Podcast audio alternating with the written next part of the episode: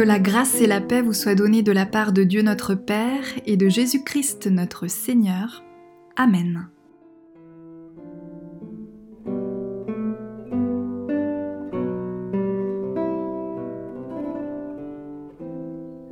Frères, que devons-nous faire? demandent ceux qui écoutent la première prédication des apôtres au lendemain de la Pentecôte. Cette question d'il y a 2000 ans est-elle encore la nôtre? Bienvenue à ce culte en podcast à écouter depuis chez soi. Vous nous écoutez depuis Roubaix, Valentinier, Tourcoing, Mandeur, Matais ou depuis bien d'autres lieux encore. Deux communautés de l'Église protestante unie de France s'unissent à travers ce temps de prière et d'écoute de la parole. Les pasteurs Héloïse Decker à Valentinier Mandeur Matais et Sandrine Moureau à Roubaix-Tourcoing vous invitent à accueillir ce temps où Dieu nous précède. Que l'amour de Dieu nous habite, que sa présence nous éclaire, que sa parole nous fortifie. Amen.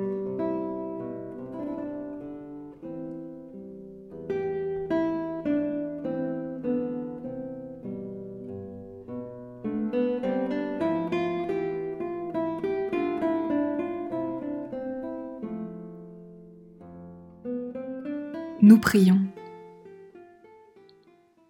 Père, au milieu de nos peines et de nos errances, nous savons que tu es un Dieu que l'on peut admirer, chanter et aimer. Pour le monde si fragile mais si beau, pour la vie si menacée mais si belle, pour la promesse d'épanouissement de ton royaume, nous te bénissons. Pour ce jour qui nous redit la résurrection, nous te bénissons. Pour ton évangile, pour le baptême, pour ta volonté de nous associer à ton œuvre de vie, nous te bénissons. Nous te bénissons aussi pour l'Esprit Saint qui nous rassemble malgré nos différences et qui fait de nous un seul peuple, ton peuple. Amen.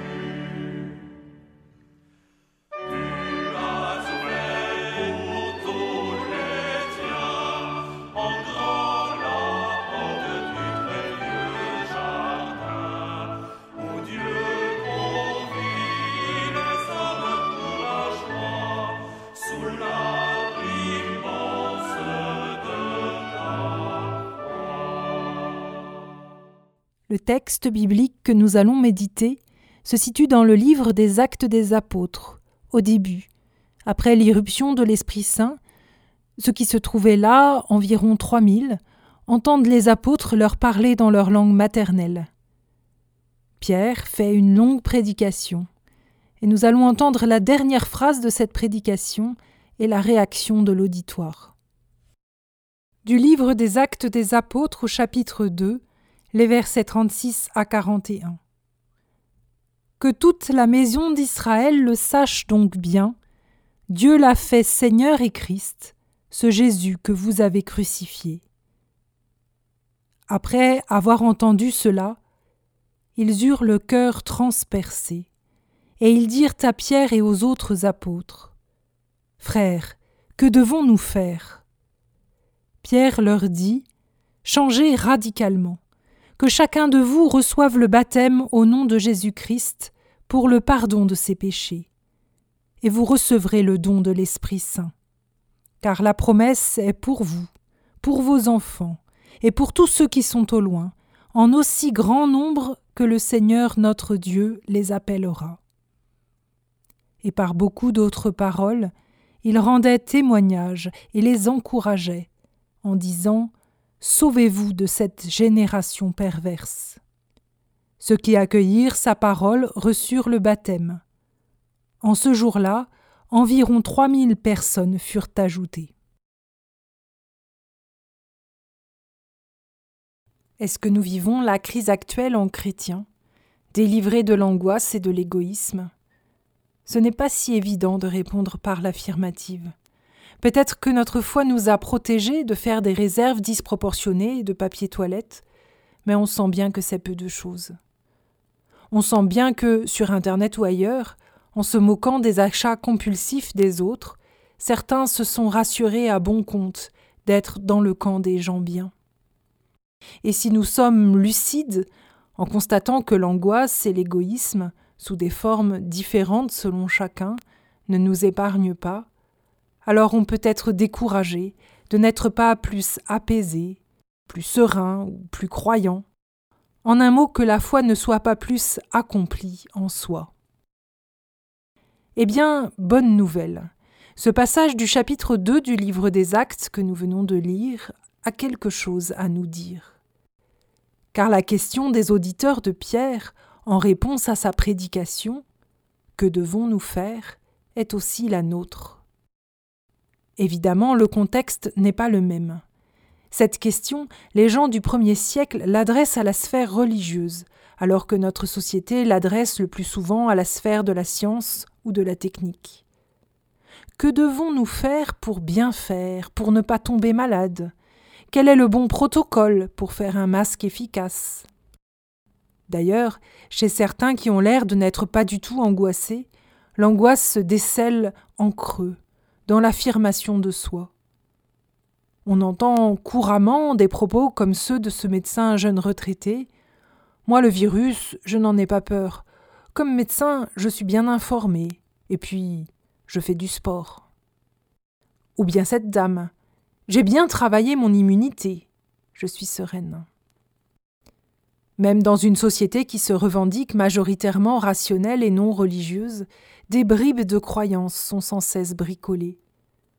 Beaucoup croient plus ou moins confusément que si l'on a bien fait, on sera épargné. Cela ne se dit pas clairement, mais l'idée affleure même parfois que si certains sont malades, c'est peut-être parce qu'ils n'ont pas fait ce qu'il fallait. Ne sont-ils pas en surpoids? N'ont-ils pas déjà une autre pathologie par ailleurs? En fait, cette question que devons-nous faire? Traverse sous des formes différentes tous les âges. Elle repose sur l'idée confuse qu'il y aurait des règles qui garantiraient la vie ou le salut, parce qu'on aurait mieux fait que les autres, parce qu'on le mériterait davantage, finalement, en quelque sorte. Cette question anxieuse, elle est celle du vieil homme, comme dirait Paul, c'est-à-dire qu'elle vient de la tendance naturelle à tout être humain, elle vient de l'angoisse profonde et de l'instinct de conservation.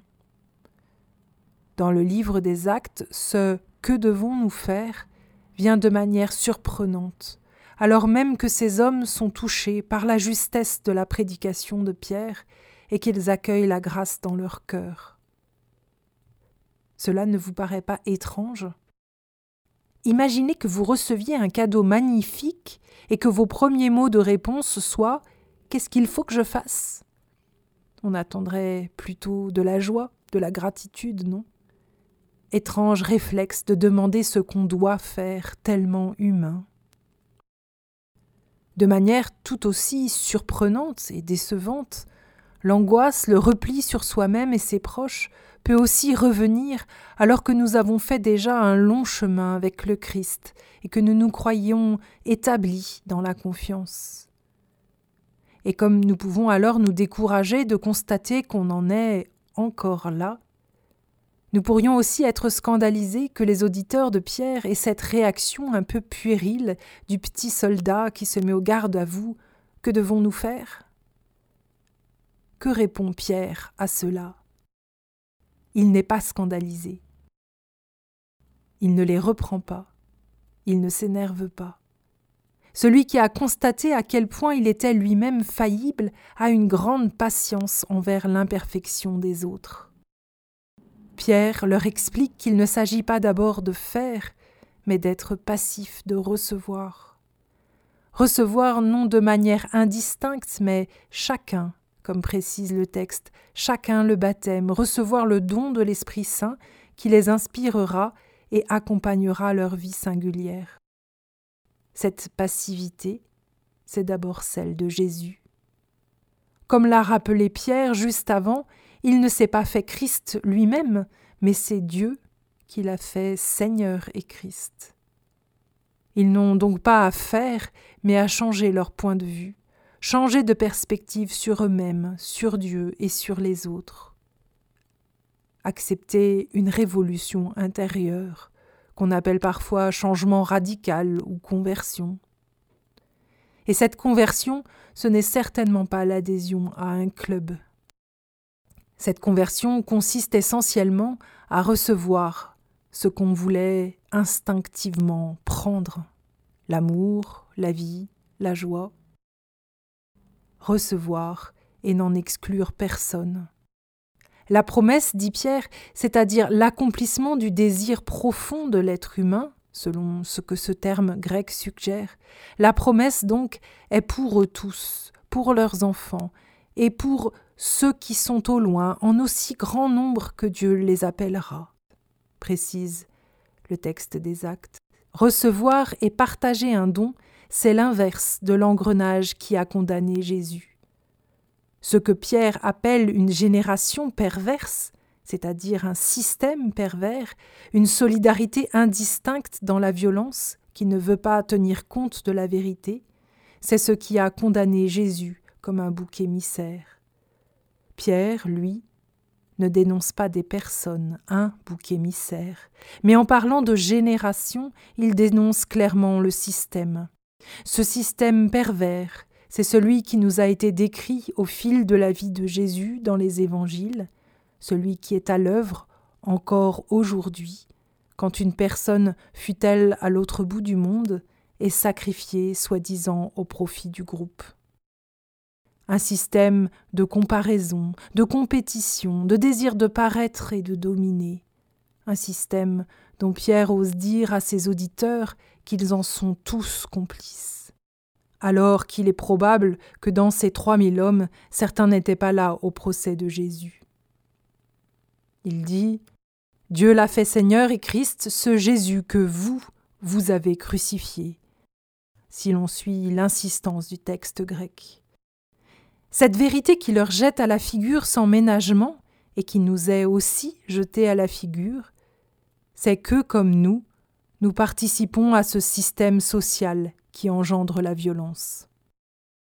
Et si Pierre dénonce cette complicité dans le mal, c'est que, comme nous, nous avons besoin d'en être sauvés. Mais sommes-nous vraiment sauvés? Quand nous constatons avec déception que nous sommes encore aux prises avec des sentiments de violence, d'angoisse, d'égoïsme, que nous cherchons encore à nous mettre en règle. Il y a de quoi être découragé. Et pourtant, la grâce de Dieu qui touche et transperce notre cœur ne reste pas sans effet.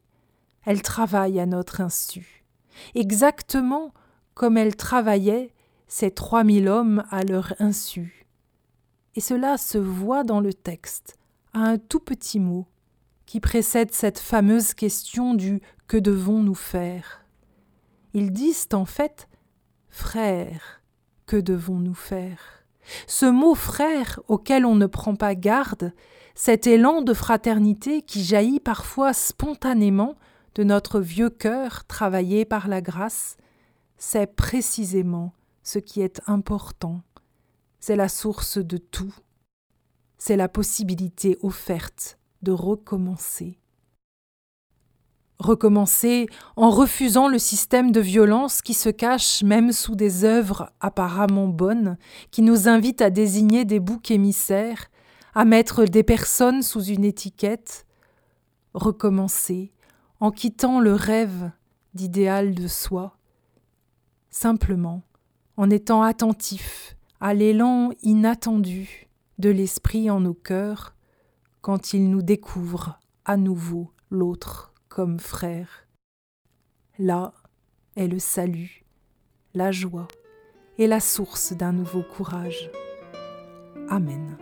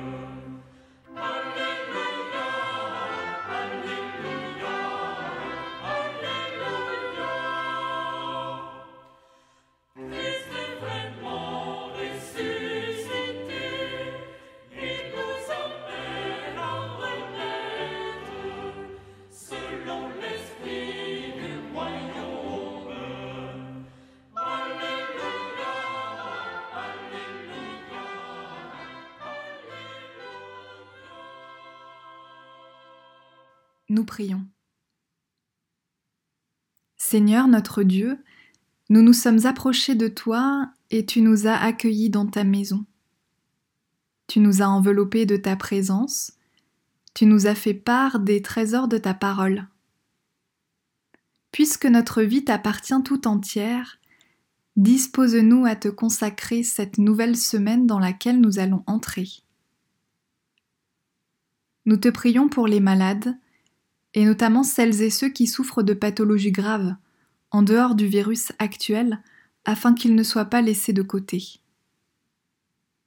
Nous te prions pour les mourants et pour leurs proches, afin qu'ils puissent encore partager un moment ensemble.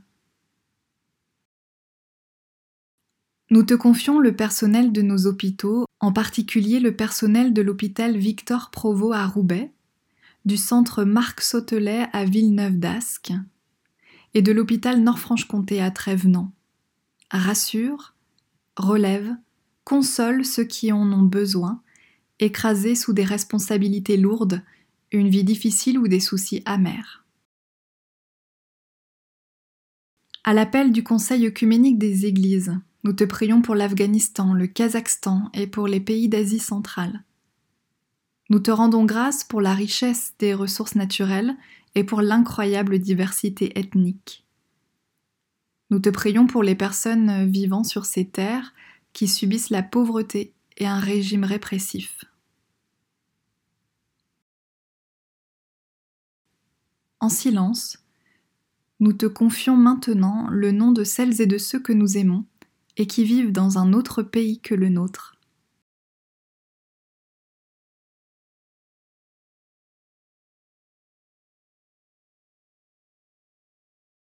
D'une même voix, ensemble nous disons Notre Père qui es aux cieux, que ton nom soit sanctifié, que ton règne vienne, que ta volonté soit faite sur la terre comme au ciel. Donne-nous aujourd'hui notre pain de ce jour. Pardonne-nous nos offenses, comme nous pardonnons aussi à ceux qui nous ont offensés. Et ne nous laisse pas entrer en tentation, mais délivre-nous du mal, car c'est à toi qu'appartiennent le règne, la puissance et la gloire pour les siècles des siècles. Amen.